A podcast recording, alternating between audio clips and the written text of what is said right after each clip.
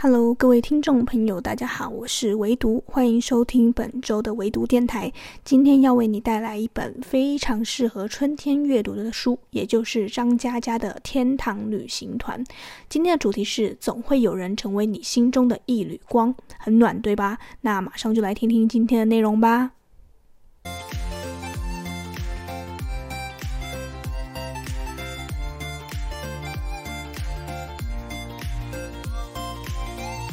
我刚刚有讲到说这本书非常适合春天看，主要是因为有两个原因。第一个呢是单从文字上面，张嘉佳的写作风格呢一直都让我觉得非常的暖，他有一种温柔的一些，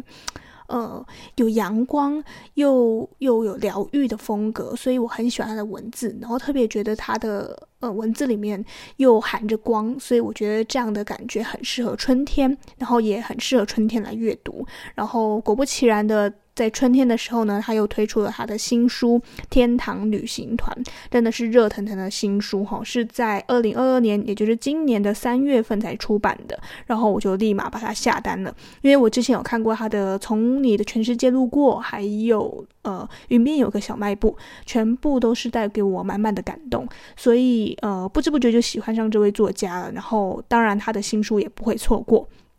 然后呢，先从他的书风开始介绍。他的书风呢，依然还是那个非常疗愈系的插画风格，跟云边有个小卖部呢，可以呃放在一起呢对照。他的这个插画风格呢，是让你觉得诶有一种童趣，但是呢，童趣之中呢，又带有那么一点点的这个美感啊，然后还有呃春天春意盎然，然后万物复苏的感觉。那其实呢，这样的封面跟里面的内容呢，可以说是非常的呃相差，有一个很大的反差。最主要是因为这本书啊，《天堂旅行团》，它给我一种呃忍不住笑着笑着就哭了的那一种呃悲剧性的故事，因为它是呃想要让你告诉你说，不管生活中遇到多少的困难，在你觉得真的走不下去的时候，总会有人可以。呃，在暗处中等着你，然后为你点起那一束光，他是要带给你这样的感受。那这一本书呢，老实说，我很快的就把它看完了。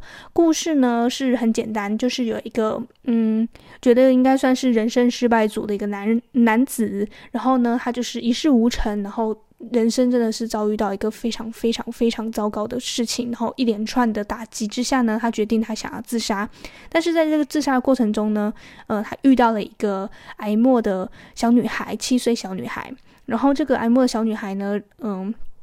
告诉他说：“哎，拜托你，我有一个心愿，你可不可以帮我完成？”那他们两个其实原本就是呃完全不不认识的，所以这个男子大可以就是说：“哎，关我什么事？我就呃不要理他。”但是呢，他又想说：“反正我呃都想死了，那我在死之前也做一次好人好了。”然后就抱持着这样子有点随性的态度呢，就想说：“好吧，那就帮着这个小女孩完成这个心愿好了。”因为他也觉得这小女孩也是。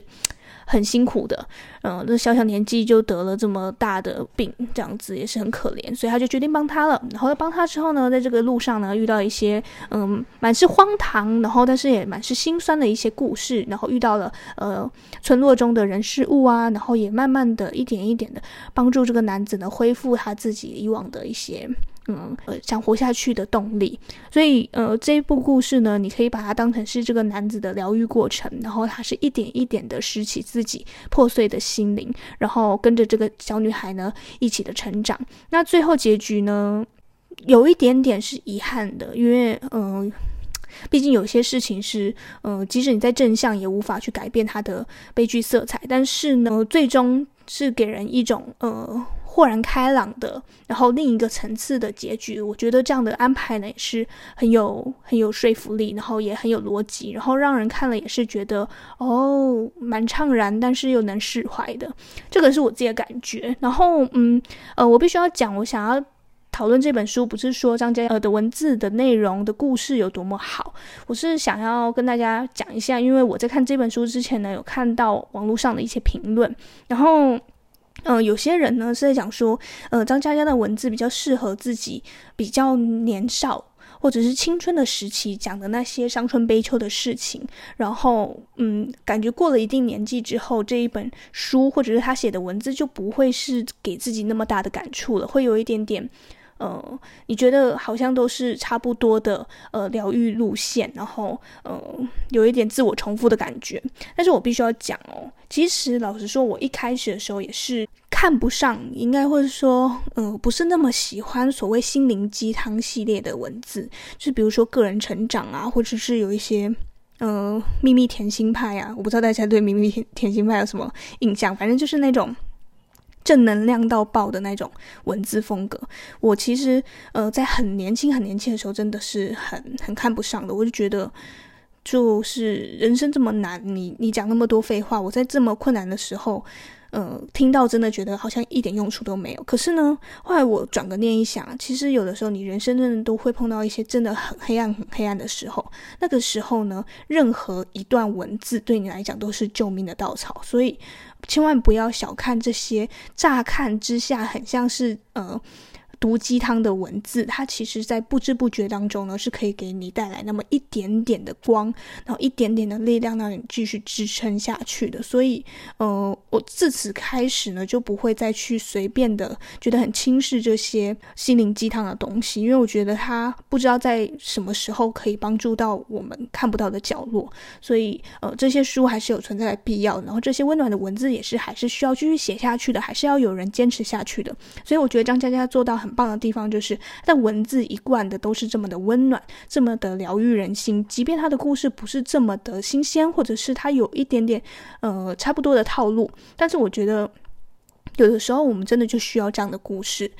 呃，是真是假，好像也不是多重要的，就是只是看着看着就觉得，嗯，好像现在眼前遇到的困难也不是这么的难了，就是需要这样的力量，然后告诉你说，诶，还有人陪着你一起度过，你不是一个人，就是这么单纯的事情，然后，呃，故事就这么成型了。这本书呢，自然呢，还是流露着一种，呃，非常。舒服的，然后让人觉得放松的一个风格在。那呃，当然啦、他还是有他自己的一些问题，就是小小的 bug 的部分，就是呃，故事中的主角呢，跟之前他的一些作品当中里面的男主角的性格就是差不多的，都是那种傻啊、单纯啊、好像没用啊、人生失败组啊，然后但是傻中但是却有善良的那一面，而且是善良到让人心疼的那一种性格。呃，这个是蛮蛮普遍的，出现在他的作品当中，